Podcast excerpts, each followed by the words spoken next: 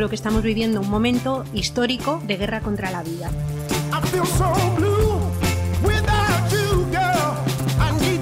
El odio termina estupidizando. Porque la política es la lucha por la felicidad humana, aunque suene a quimera. La meta de verdad es trabajar en crear un mundo nuevo, un orden social donde esos mercados se vayan a la mierda. Llevamos mucho recorrido, pero aún queda camino por andar. Bienvenidas a Zapatos Rotos. Bienvenidas y bienvenidos a un nuevo programa de Zapatos Rotos, emitiendo desde OMC Radio. Hoy os habla Karima Garbi y junto a mí tengo a Beatriz Olaizola. Hola Karim, ¿qué tal? Y a Sergio Domínguez. Muy buenas, Karim. ¿Cómo estáis? ¿Cómo ha ido esta semana? Pues bien, ha sido entretenida, con mucho jaleo mediático por el tema del Partido Popular y su guerra interna. Pero bueno, en lo personal muy bien, mucho más liberado porque tenía un mes de enero y una primera quincena de febrero súper estresante. Y ahora que estoy aquí con vosotros, mucho mejor. Bea. Yo también vengo con muchas ganas ya de participar más activamente en este segundo programa y relajadita para hablar de todo lo que se nos viene encima y se nos ha venido encima, como decía Sergio, esta semana.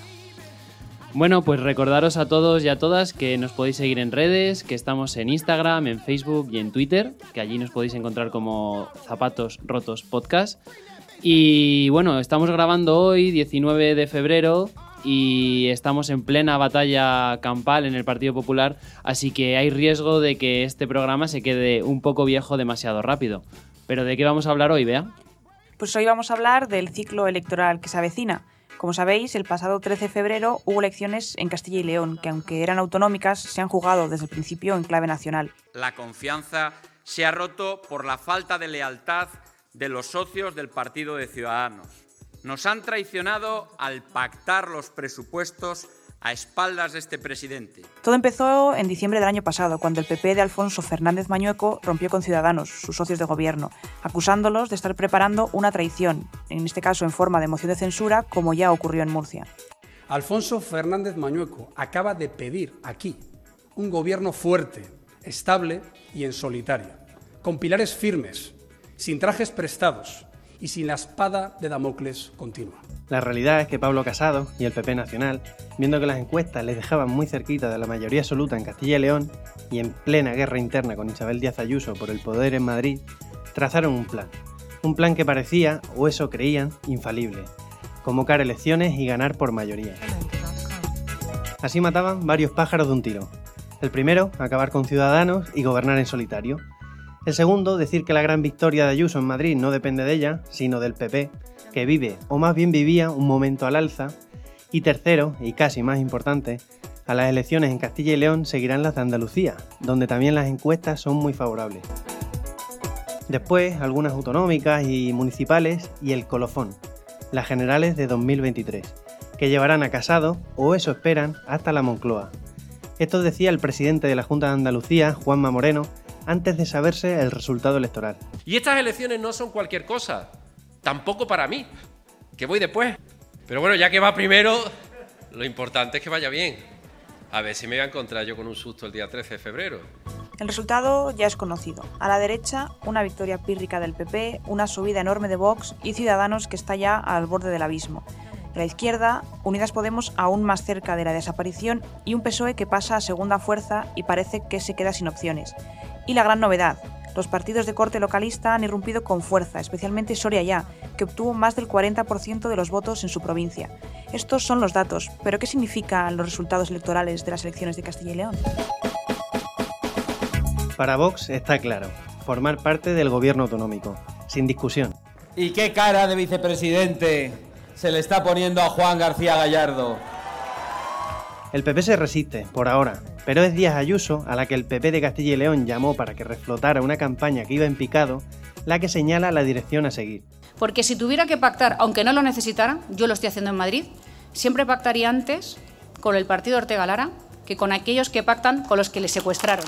Y el PSOE propone lo imposible a Casado, un cordón sanitario a Vox, unas condiciones que saben que el Partido Popular no va a aceptar.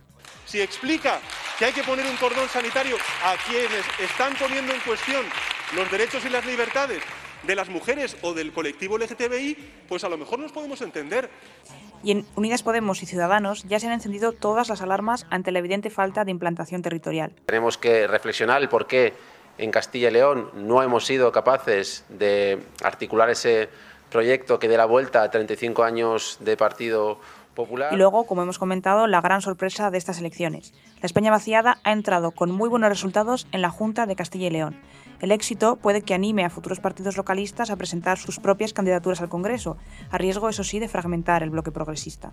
Sí que nos vamos a presentar como Soria ya al Congreso y al Senado, porque pensamos que ahí debemos estar. Con estas primeras elecciones se ha abierto un nuevo ciclo electoral que además coincide con la crisis interna del Partido Popular. Una guerra civil que ha roto al principal partido de la oposición en dos. Por un lado, Isabel Díaz Ayuso acusa a la dirección del partido de montar un plan cruel e injusto contra ella. Por otro, la propia dirección del partido, en manos de Pablo Casado, abre un expediente Ayuso entre insinuaciones de corrupción y abre la puerta a su expulsión. La mayoría de los dirigentes del Partido Popular asisten atónitos a una batalla que reconocen ha dividido completamente al partido. Es uno de los momentos más delicados, dicen, de la historia del PP. Un punto de no retorno que puede tener consecuencias nefastas para el Partido Popular. Entonces, ¿alguien me puede decir qué he hecho mal? Por tanto, estamos en un ciclo electoral que llega cargado de incógnitas. ¿Se consolidará la extrema derecha como fuerza de gobierno en las comunidades? ¿Las candidaturas de la España vaciada cambiarán las dinámicas en el Congreso? ¿Llegará Pablo Casado a las elecciones de 2023? Para hablar de todo esto tenemos con nosotros a Pablo Simón, politólogo especializado en partidos y sistemas electorales. Es también profesor de la Universidad Carlos III y seguramente le conozcáis de participar en debates en La Sexta, en Televisión Española o en la SER. Pablo Simón, bienvenido. Hola, ¿qué tal? ¿Cuál es tu foto de las elecciones de Castilla y León? ¿Qué, incógnitas despejan y cuáles abren? Bueno, eh, la verdad es que las elecciones de Castilla y León eran peculiares justamente por el contexto de la convocatoria. Nunca había habido en esta comunidad autónoma unas elecciones que se hicieran separadas del ciclo general que se hacen las, las autonomías de, de ciclo o de vía lenta, como tradicionalmente se las conocía, pues tienen las elecciones de manera simultánea. Esta es la primera vez que vemos un adelanto electoral de esta naturaleza. Esperábamos, por lo tanto, que la participación electoral fuese menor, justamente por este efecto de no concurrencia con otros comicios. Esto, sin embargo, no se ha producido y yo creo que ya es un primer titular. No hemos visto un desplome radical en la participación electoral. De hecho, los castellanos y leoneses han votado eh, prácticamente lo mismo que en el año 2015 eh, sin embargo, yo creo que lo interesante es que eh, Castilla y León ha adelantado ya lo que es la transformación en el sistema de partidos que estamos viviendo desde noviembre de 2019. Eh, esta comunidad tenía una situación en la cual estaba gobernada por el Partido Popular y Ciudadanos, segunda y tercera fuerza respectivamente en votos y en escaños, pese a que había sido el Partido Socialista la más votada, y esto era lo que ocurría en España en prácticamente todas las comunidades y municipios desde mayo de 2019. Sin embargo, el proceso de descomposición de Ciudadanos y de auge de Vox hacía que esta foto ya estuviese desactualizada. Y lo que tenemos ahora mismo en Castilla y León es una instantánea bastante más precisa de cuál es la correlación de fuerzas a nivel estatal. Es más, eh, los resultados de estas elecciones son prácticamente calcados de los resultados que hubo en las generales de noviembre de 2019, con un PP que es primera fuerza, pero lo es por un margen muy pequeño respecto al Partido Socialista, un Vox que tiene un crecimiento espectacular y de hecho está en un 17%, lo cual es muy parecido al promedio de los sondeos, con un Podemos que sin embargo sí que ha estado muy por debajo de las expectativas en sus resultados y el fenómeno nuevo que hemos visto en este contexto que han sido estas plataformas provinciales que en algunos casos sí que han sido exitosos y en otros no. Como has mencionado, has hecho una especie de, imagen completa. Sí que el Partido Popular hemos visto que ha sido la fuerza más votada, pero que parece que no se ha cumplido lo que buscaban pues, con este adelanto electoral, que esa, era esa mayoría absoluta y además Después se ha desatado pues, esta especie de guerra civil entre Casado y Ayuso. ¿La victoria de Castilla y León podría ser que paradójicamente debilite al Partido Popular?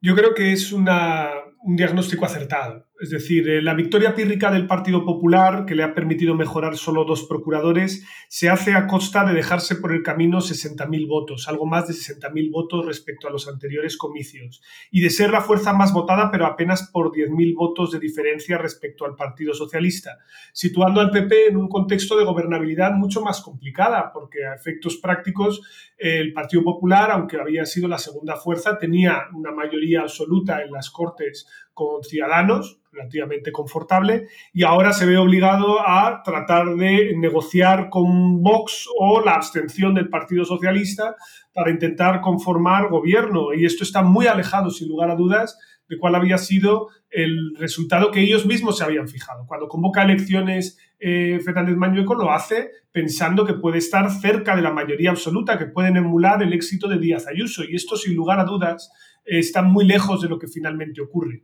Eso termina colocándole no solo a él, sino también a la propia dirección del Partido Popular a nivel nacional en una posición muy delicada porque no solo era una elección importante para Castilla y León, sino que se anticipaba como un primer paso de Pablo Casado hacia la Moncloa, porque se suponía que iba a comenzar un ciclo virtuoso por el que el PP iba a ganar estas elecciones, a continuación Andalucía, a continuación las de mayo del 23 y finalmente las generales. Comenzar con un traspiés de esta naturaleza no solo coloca al PP en una posición más delicada, sino también a su propio liderazgo nacional. ¿Y qué es lo que le ha fallado al Partido Popular? ¿Ha sido un problema de liderazgo? ¿Ha sido que no ha sido capaz de organizar una propuesta que compita efectiva, eficazmente contra la extrema derecha o qué es lo que ha ocurrido? Creo que hay muchos factores, no solo uno, pero podemos ir enumerándolos casi por orden. ¿no? El primero y evidente es que cuando uno va a una convocatoria electoral anticipada tiene que ser capaz de justificar por qué llama a la gente a votar.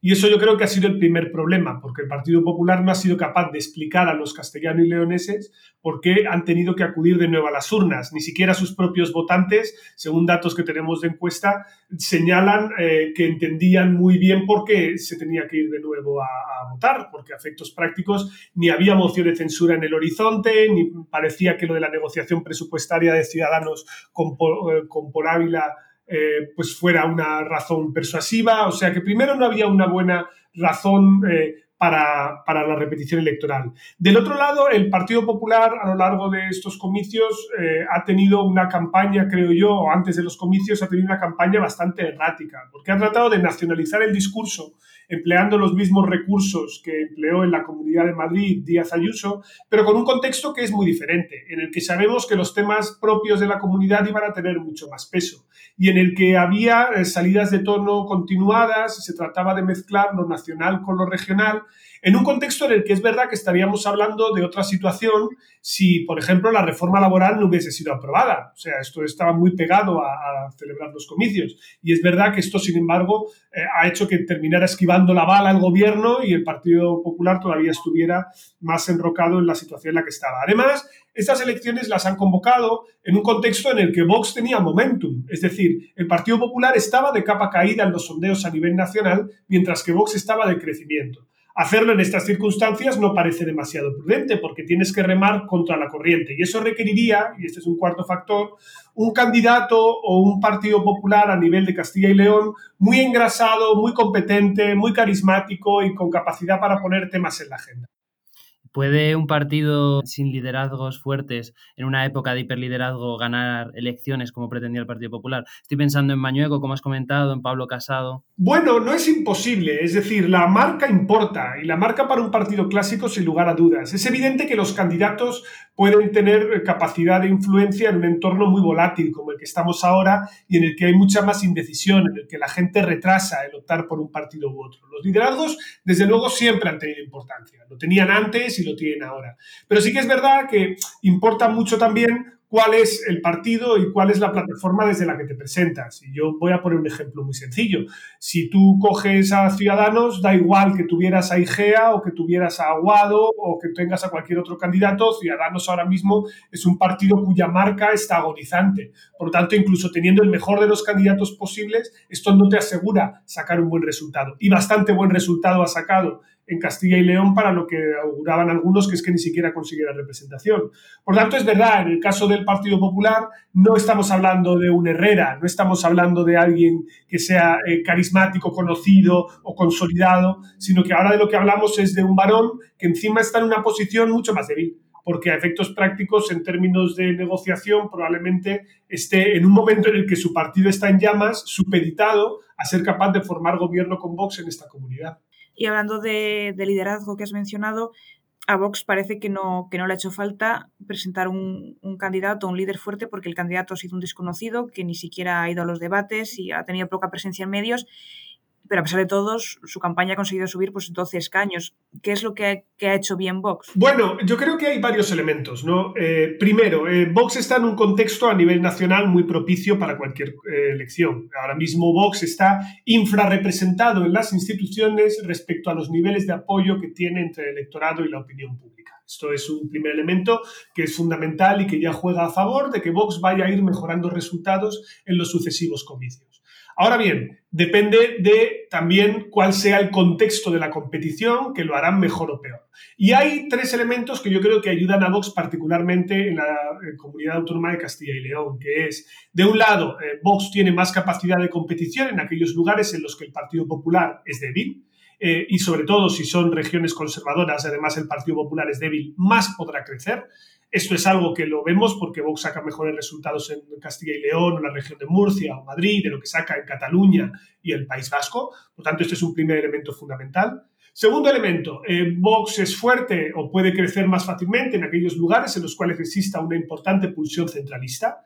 Y no olvidemos que Castilla y León es una de las comunidades autónomas más contrarias al Estado de las autonomías, por lo tanto ahí Vox puede conectar bien con esa sensibilidad eh, contraria a la descentralización. Y luego hay un tercer elemento en términos de movilización también importante, que es que eh, también Castilla y León es uno de los lugares en los que existe más identificación nacionalista española. Y estos son también eh, componentes que pueden ayudar a que el discurso de Vox cale con más facilidad.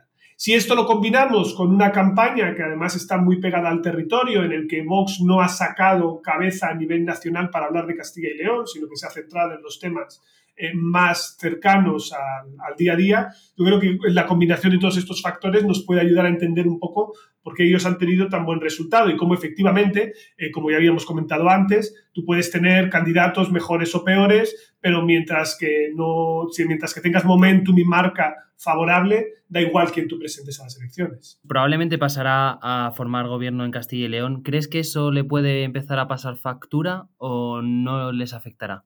A corto plazo no. Y me explico. En general, la evidencia empírica señala que normalmente el socio minoritario suele sufrir más en una coalición. Y se suele decir o repetir la frase famosa de que el pez grande se come al chico. Sin embargo, esto nosotros no lo podremos ver en el contexto de Castilla y León hasta que hayan pasado cuatro años, hasta que los castellanos y leoneses vuelvan a votar.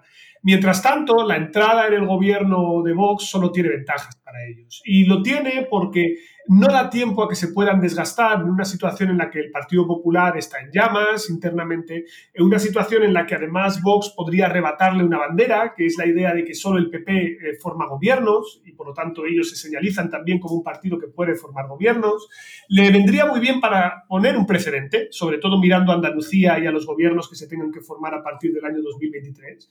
Y luego yo creo que además a Vox le ofrece un escaparate muy interesante, porque Vox puede conseguir consejerías que en términos de gestión no manejen mucho presupuesto, que no tengan demasiada eh, importancia desde la perspectiva administrativa, pero que sí puedan ser muy vistosas o muy llamativas para generar ruido, para generar ruido y eh, tratar de señalizar a sus votantes que ellos van a cambiar algunas, eh, algunas leyes de la izquierda o aquellos consensos básicos en los cuales el PP puede encontrarse cómodo ahora, pero que Vox va a intentar alejarle de ellos, ¿no? Y me refiero a que tú puedes crear, por ejemplo, una consejería de familias o de asuntos sociales y aunque no manejes mucho presupuesto, desde ahí dedicarte a confrontar con ONGs, con la izquierda, eh, con los lobbies de consenso progre, etcétera. Todo este tipo de señales que vendrían muy bien para exacerbar los ánimos de tu parroquia y que no sabemos qué efectos podría generar en la izquierda. Es decir, no sabemos si esto luego podría generar que la izquierda se movilizara más o menos, pero desde luego yo creo que desde la perspectiva de Vox, que a la hora de la verdad lo que le interesa es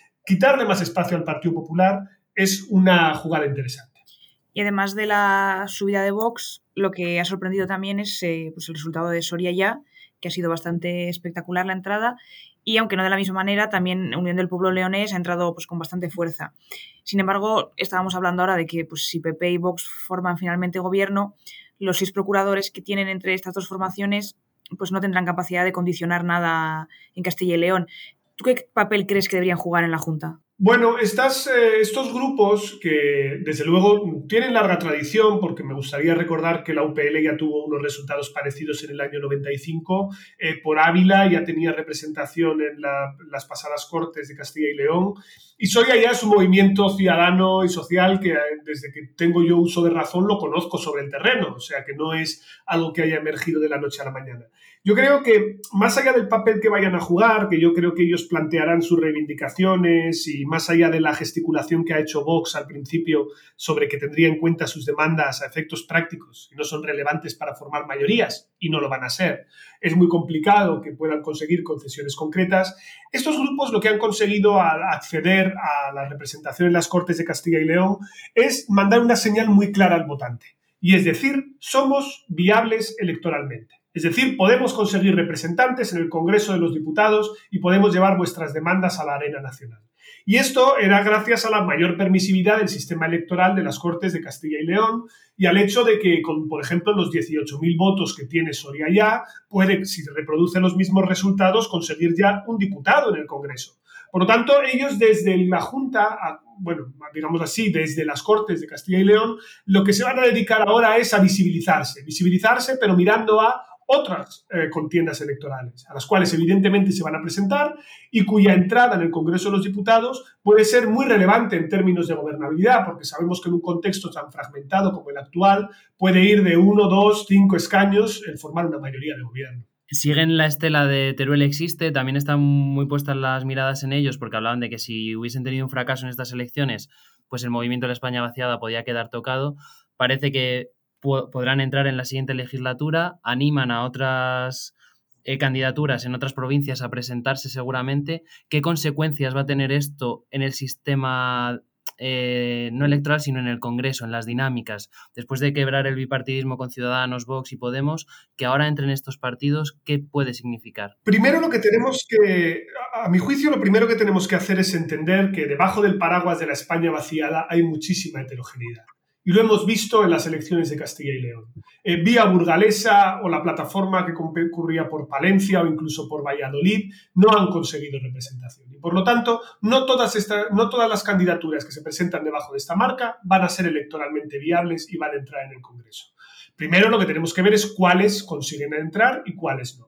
¿Dónde considero yo que puede haber más opciones de que, entren? Bueno, pues lo hemos visto. Ahora ya se ha mandado una señal. en el caso de Castilla y León, eh, lo próximo serán elecciones en Andalucía. Seguro que habrá alguna plataforma provincial que también se presente a las elecciones y tal vez consiga representación o no. Todavía no lo sabemos, pero por ahí también podrían entrar algunas. Y después tenemos que ver bien el calendario, porque claro, no es lo mismo que las generales sean antes de las elecciones de mayo del 23 o después porque esto también condicionaría el que puedan presentarse más o menos plataformas. Pero en cualquier caso, eh, tirándolo por lo alto, yo veo que podemos tener, eh, siendo realistas, pues una horquilla de entre cuatro, ocho, más o menos diputados que correspondan a estas plataformas, que se organicen de manera autónoma, que tengan intereses diferentes y que puedan condicionar la gobernabilidad. Pero insisto, esto es demasiado prematuro para ver si eh, cómo se articula, porque primero tenemos que ver cuáles consiguen representación y cuáles no la consiguen. Así que, desde luego, lo que sería la, previsión más razonable es que terminaría generando una mayor fragmentación en nuestro Congreso, mayor eh, peso de los intereses territoriales a la hora de articular la gobernabilidad y que muchas de estas plataformas pues trataran de eh, hacer lo que tradicionalmente se conoce como pork barrel en términos de política estadounidense, que es eh, diputados del distrito o diputados del territorio que intercambian políticas nacionales por conseguir cosas concretas para su circunscripción, que es un poco lo que hacen los partidos nacionalistas hoy, pero desde la perspectiva de plataformas provinciales, donde efectivamente conseguir un diputado es muy barato. Y además de, estas plataformas provinciales, hemos visto como a lo largo de toda la campaña otros partidos también han hablado de los problemas de la España vaciada. Pero una vez terminado el proceso electoral, se vuelve a pensar o se vuelve a hablar todo el rato en clave nacional y la España vaciada parece que pasa siempre como un segundo, incluso tercer plano. ¿Consideras que el tema de la España vaciada es un menos recurso electoral para muchos partidos?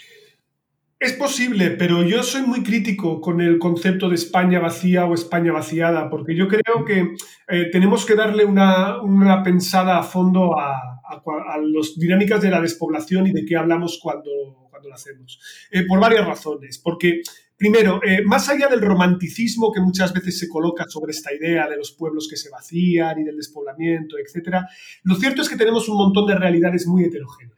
No es exactamente lo mismo lo que ocurre en todos los lugares, porque dentro de incluso la propia Castilla y León hay diferentes municipios que según cómo se hayan articulado han ganado población, otros la han perdido, y el gran despoblamiento de España, sobre todo en las zonas de interior, se produjo en los años 60 y 70, no ahora. Ahora en la mayoría se retiene población, en algunos incluso se gana. Segundo, esta dinámica es una dinámica muy profunda, es una dinámica estructural. Y tiene mucho que ver con la falta de oportunidades desde la perspectiva económica y del empleo, que hace que en muchos casos gente migre a otros territorios para buscar oportunidades. Eh, esto no quita que muchas veces la gente continúe empadronada en esos municipios, pero efectivamente se desplaza. Y sabemos que aquellos municipios, sobre todo en el nivel local y provincial, en los cuales existen economías más diversificadas, hay más gente que se queda. Y esto es algo que también sabemos que tiene mucho que ver con el desarrollo de eh, un modelo productivo distinto. Pero insisto que estas dinámicas son muy profundas y tienen que ver con cambios que tienen que articularse en políticas de largo y medio plazo, cosa que requeriría una discusión mucho más a fondo que quedarnos en el mero titular. Porque a efectos prácticos, y yo creo que esto es un elemento clave que no debemos perder de vista, estas plataformas provinciales, como por ejemplo Soria Ya, se presenta por Soria. Y lo que le preocupa a Soria Ya es la despoblación, pero de Soria. No le preocupa la despoblación en otros territorios. Ellos han sido elegidos por esa circunscripción y van a pelear por cosas para esa circunscripción. Ahora, si los partidos clásicos quieren contrarrestar el, digámoslo así, eh, seductor eslogan electoral que plantean estas plataformas, lo que tienen que hacer es eh, preocuparse más por estos territorios y hacer políticas efectivas que atiendan a las demandas de muchos de esos lugares que tienen que ver con un déficit de servicios o de infraestructuras. Pero insisto, estas cuestiones lo que requieren es un debate mesurado y un debate pausado, sin romantizar el hecho de que a la hora de la verdad la gente puede vivir donde quiera. Y eso no es problemático. Lo que tenemos que asegurarnos es que haya oportunidades para que la gente pueda vivir allí donde lo desee. Y eso yo creo que es un aspecto fundamental que no debemos perder de vista. Cambiamos ahora el foco, nos vamos al PSOE. Han ofrecido una investidura a, Mañueco, lo han hecho de aquella manera, con ciertas condiciones que eran muy difíciles de, son muy difíciles de aceptar por, el Partido Popular. Eh, ¿Qué crees que pretende el PSOE con este movimiento y crees que un cordón sanitario a Vox podría ser efectivo? Primera cuestión, el PSOE lo que quiere es sacudirse presión de encima, es decir, que no parezca como que ellos han obligado al Partido Popular a pactar con Vox, planteando una iniciativa a nivel nacional conjunta que sabe que el PP rechazará, que es que ellos rompan todos los acuerdos que tienen con Vox. Simplemente es una maniobra cosmética, porque todo el mundo sabe que esto no se realizará y por lo tanto que a efectos prácticos el PSOE no se abstendrá. El PSOE incluso preferiría antes una repetición electoral en Castilla y León que permitir un gobierno en minoría de su principal rival, justamente porque lo que supondría también es que ellos pierdan la titularidad de la oposición y por lo tanto de la alternativa de gobierno. Pero desde la otra perspectiva, el cordón sanitario es un debate que no tiene sentido ya en España, porque este debate se tendría que haber planteado cuando emerge Vox, en el año 2018 y 2019. Y esto no se realizó porque a efectos prácticos tendría que ser el Partido Popular que es quien puede apoyarse en Vox para gobernar, el que tomara la iniciativa en ese sentido y, por lo tanto, que plantease el gobernar mediante abstención de otros partidos, cosa que no ocurrió porque, claro, ellos eran el segundo partido en muchos lugares y hubiera implicado darle gobiernos al PSOE, pues en la Comunidad de Madrid, en la región de Murcia o incluso, según como, en Castilla y León. Por tanto, no tiene demasiado sentido el volver a abrir la caja de los truenos de este debate porque el Partido Popular no quiere, ni se lo plantea, y sobre todo porque si el PP ahora forcejea con Vox es por consideraciones estratégicas, no respecto a la legitimidad o no de interlocutar con Vox, sino al hecho de que le está dando carta de naturaleza a un partido que es su principal rival electoral, no a que sea un partido ilegítimo con el que pactar. Y hablando de este ciclo electoral, parece que al PSOE definitivamente se le va, o se va a quedar sin la opción de Ciudadanos. ¿Crees que apostará por consolidar el bloque de la investidura con su socio de gobierno y con los partidos plurinacionales? Bueno, yo creo que el Partido Socialista está en una situación en la cual, eh, sobre todo a partir del cambio de noviembre de 2019, ya se ve abocado a una situación de articular mayorías mediante la política de bloques. A efectos prácticos, lo que tenemos aquí es el bloque de la derecha formado por PP y Vox, el cual se necesitan mutuamente para gobernar y necesitaría probablemente, si no llega a la absoluta, el apoyo de algún pequeño partido regionalista o de la España vaciada. Y del otro lado, el Partido Socialista es que no le queda más remedio que apoyarse en Podemos y en los partidos nacionalistas, independentistas o regionalistas para poder gobernar.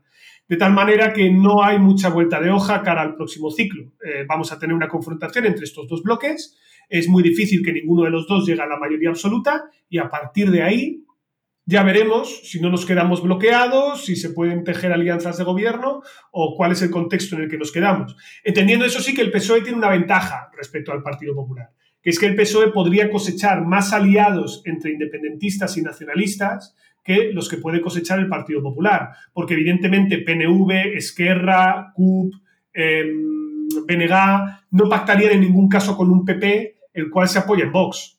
Por definición, Esquerra desde luego que no, pero ni siquiera Junts pero ni siquiera el PNV. Es decir, que a efectos prácticos el PSOE aquí sí que tiene una pequeña ventaja eh, que puede ser decisiva para armar gobierno, que es el hecho de que eh, Vox expulsa al PP en términos del consenso sobre el tema territorial y por lo tanto esto genera que haya un movimiento pendular que empuja a los nacionalistas y regionalistas, incluso los conservadores, a tener que apoyar a un gobierno del PSOE. Vamos a ir un poco ya cerrando. Queríamos eh, abordar temas un poco más generales. Durante la votación de la reforma laboral hubo dos diputados de UPN que se saltaron la disciplina de partido y eso ha abierto un debate en el que, por un lado, están los que dicen que, que, un, diputado, que un diputado debe votar a conciencia porque es el titular de, ese escaño, mientras que hay otros que dicen que un diputado lo es respaldado por un programa electoral y que por lo tanto debe regirse por lo que plantea el partido.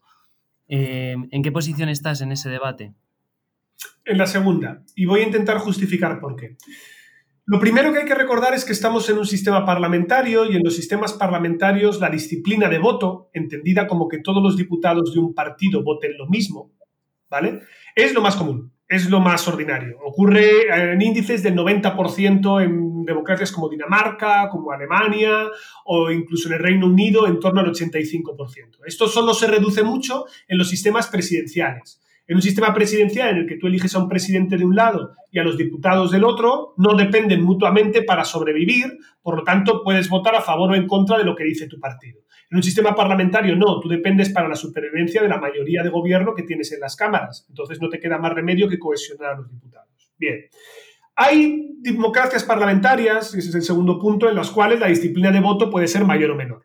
Y esto viene tamizado por un elemento fundamental que es el sistema electoral.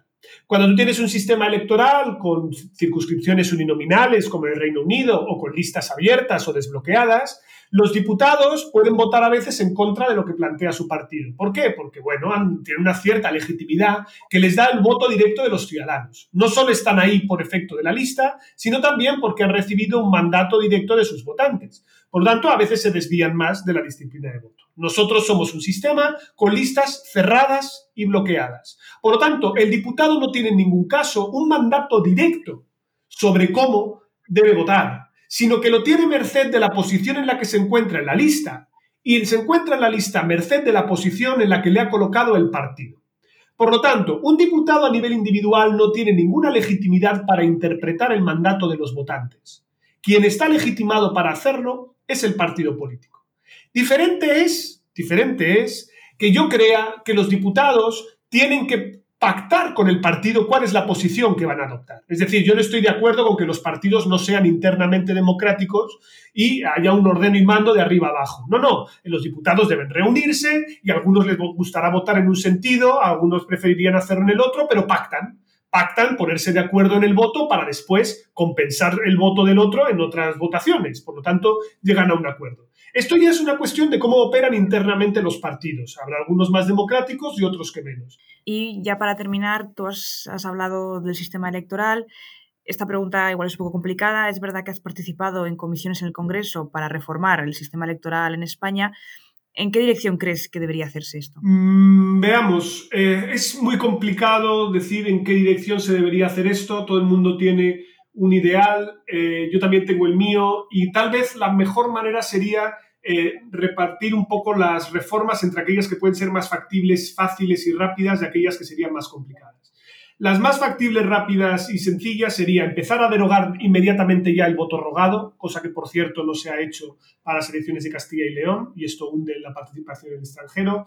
Eh, regular por ley los debates electorales, revisar el sistema de cuotas para establecer un modelo de listas cremallera eh, de representación hombre-mujer, acabar con la prohibición de publicar sondeos electorales cinco días antes de que se celebren los comicios, eh, porque de nuevo es una auténtica, bueno, siete días, es una auténtica aberración, esto no tiene ningún tipo de, de, sentido, incluso revisar un poco cuáles son los sistemas de financiación y sobre todo de presencia en los medios públicos de los partidos para que la posición de partida para todos ellos sea más equilibrada. Entonces, algunas de estas cuestiones tocan a la ley electoral en su conjunto, yo creo que se deberían revisar, incluso obligar a que las elecciones sean siempre en domingo ¿vale? Porque como el decreto de disolución tiene que darse 54 días después de que las elecciones se hacen 54 días después de la firma del decreto, pues esto hace que a veces las elecciones puedan caer en un, en un día entre semana y eso es problemático. Ahora, si tuviera que decir qué reforma electoral ideal haría, pues una que sería imposible, que es destruir las provincias. Es decir, crearía circunscripciones eh, totalmente nuevas de entre 12 y 15 diputados, lo que permite que haya una cierta proporcionalidad, pero sin fragmentar mucho el sistema. Establecería una fórmula un poquito más proporcional, probablemente una lag, y pondría también un sistema de listas desbloqueadas. Y yo creo que con ese sistema nos pareceríamos mucho al modelo danés o sueco y es para mí el, ideal. Ahora, como eso no va a ocurrir jamás, porque no es factible, yo me conformaría con tal vez eh, incrementar el tamaño del Congreso de los Diputados a 400 y establecer una especie de colegio de restos que recogiera a 50 diputados de ámbito nacional todos aquellos votos que se quedan sin representación en las provincias. Y tal vez esto más o menos sería el tipo de reforma que podría darse. Ahora, eh, soy muy pesimista, no creo que hubiera acuerdo en ningún caso ni que se vaya a dar. Total, en los tiempos que corren no veo ya un partido diciendo necesitamos más diputados. Pero bueno, eh, muchísimas gracias Pablo. Eh, no sé si tienes alguna recomendación de un libro para que sea importante para entender los movimientos que estamos teniendo en estos años. Os diría que os leáis el clásico, ya es clásico de los años 2000 de Peter Mer, Gobernar en el Vacío que yo creo que explica muy bien las dinámicas de volatilidad y fragmentación en la que están todas las democracias occidentales. Genial, pues muchísimas gracias por atendernos, Pablo Simón. Un placer, gracias. Hasta el día en que me muera, me paso la noche en vela bailando cumbia como alma en pena, arráncala.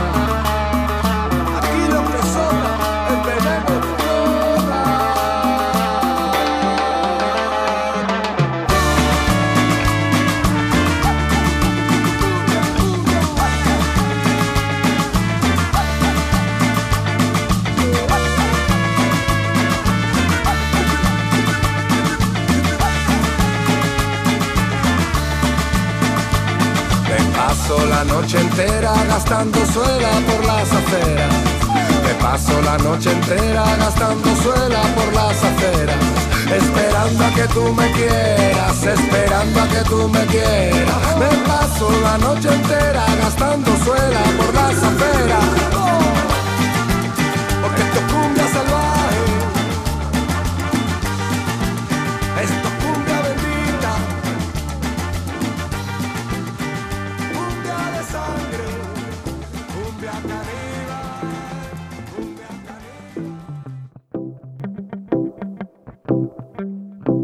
Pues acabamos de escuchar Cumbia Caníbal de Escorzo, que no es para nada una indirecta a lo que estamos viviendo.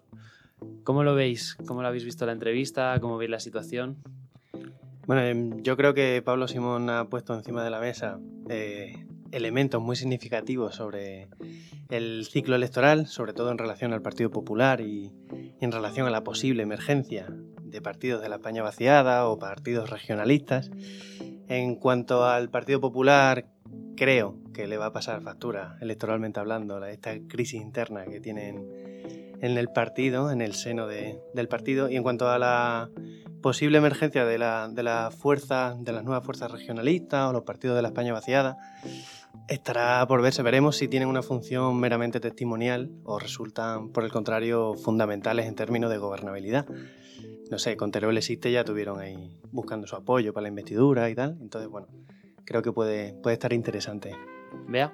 Sí, yo, yo creo que el PP se esperaba que estas semanas iban a ser como unas semanas de bonanza, al alza, después de las elecciones, tenemos mayoría, a ver con qué pactamos. Como que tenían el toro por los cuernos en cuanto a vamos a construir algo nuevo en Castilla y León, se habla de nosotros, tal, y de repente les ha llegado algo que no esperaban, que ha sido pues el órdago de, de Díaz Ayuso, y van a tener que reconfigurar un poco todo su plan para estas próximas semanas. De cara a la galería yo creo que habrá como llamadas, he contactado, no he contactado, habrá comparecencias y por detrás mm, Pablo Casado su equipo van a tener que encargarse de probar si lo que se dice de Ayuso y si los supuestos contratos y comisiones de su hermano son de verdad y Ayuso va a tener por el otro lado con su equipo que intentar buscar una manera de demostrar que no son verdad o que son legales o que no hay ningún tipo de corruptela por detrás.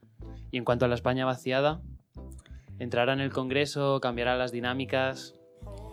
Yo tengo posiciones encontradas. Creo que en un primer momento, en cuanto son las elecciones, en cuanto está todo efervescente, tiene mucho punch los partidos que hayan entrado, que propongan, pero a medida que avanza el ciclo electoral, como que se van diluyendo. Teruel existe al final tuvo una relevancia que ahora está no olvidada porque sigue proponiendo cosas, lanzando preguntas, etcétera, pero no está tan presente como un partido regionalista con, con fuerza, que si tú, si tú, piensas en un partido regionalista potente, no, no piensas en Teruel existe.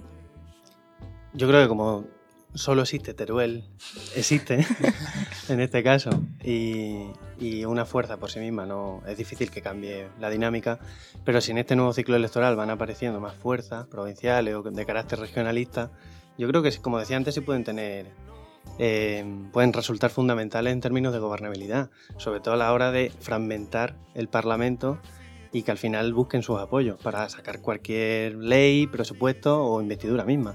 Había, no sé si lo habéis leído, un artículo de Enrique Juliana que ha sacado esta semana que hablaba de cuando se diseñó el sistema electoral le dio mucho peso a, a las Castillas, al campo, UCD para asegurarse pues una de estas y, y, hablaba de que Soria era como una de las válvulas de seguridad del sistema electoral, ¿no? En las ciudades se podían rebelar hacia partidos que no apoyaran partidos del régimen, pero estaba eso, esas provincias que aseguraban que los partidos de orden consiguieran un buen resultado. Ahora eso está cambiando. Esas, esa, esas provincias que eran la válvula de seguridad se están rebelando. Lo que tú decías, que pasará cuando en vez de un diputado sean 10, sean 13, como una fuerza como tiene ahora Esquerra.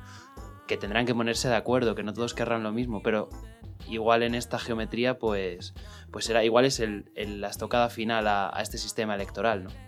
Hay también lo que mencionábamos en el, con Pablo Simón es el riesgo de que todas estas candidaturas se engloben bajo la defensa de el mundo rural, una provincia en concreto, eh, la España vaciada, la desatención de los pueblos y como que eso se convierta en, en, la, en una especie de ideología de la propia fuerza y más allá de eso no tengan ningún tipo de, de recorrido, que no que supuestamente carezcan de ideología y que los grandes partidos se adueñen de esa especie de lucha. Es decir, si Soria ya, por la defensa de Soria ya, eso es algo que puede aglutinar otro partido. Otro partido puede empezar a demostrar que también quiere defender eh, eh, la España vaciada, la España rural, y comerse a la estructura formada por los partidos regionalistas. No, no lo sé.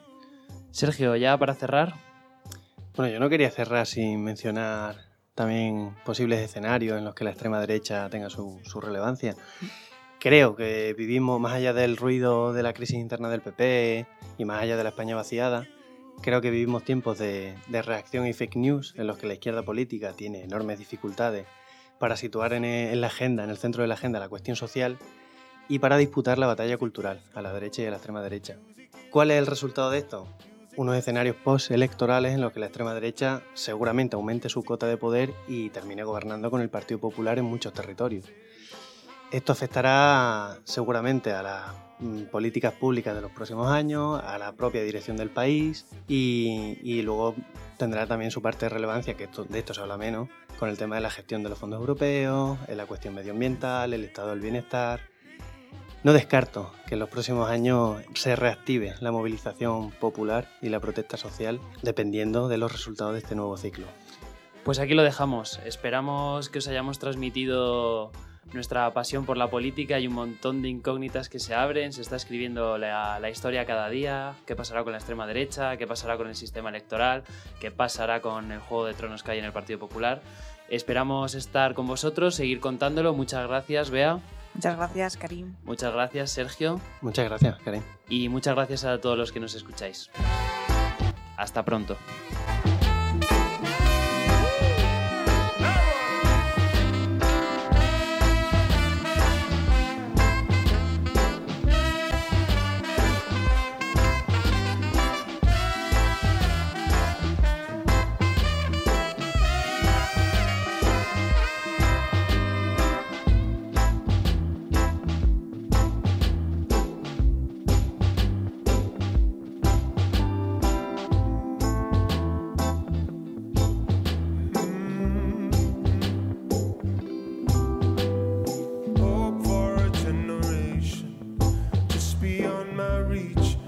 be on my side.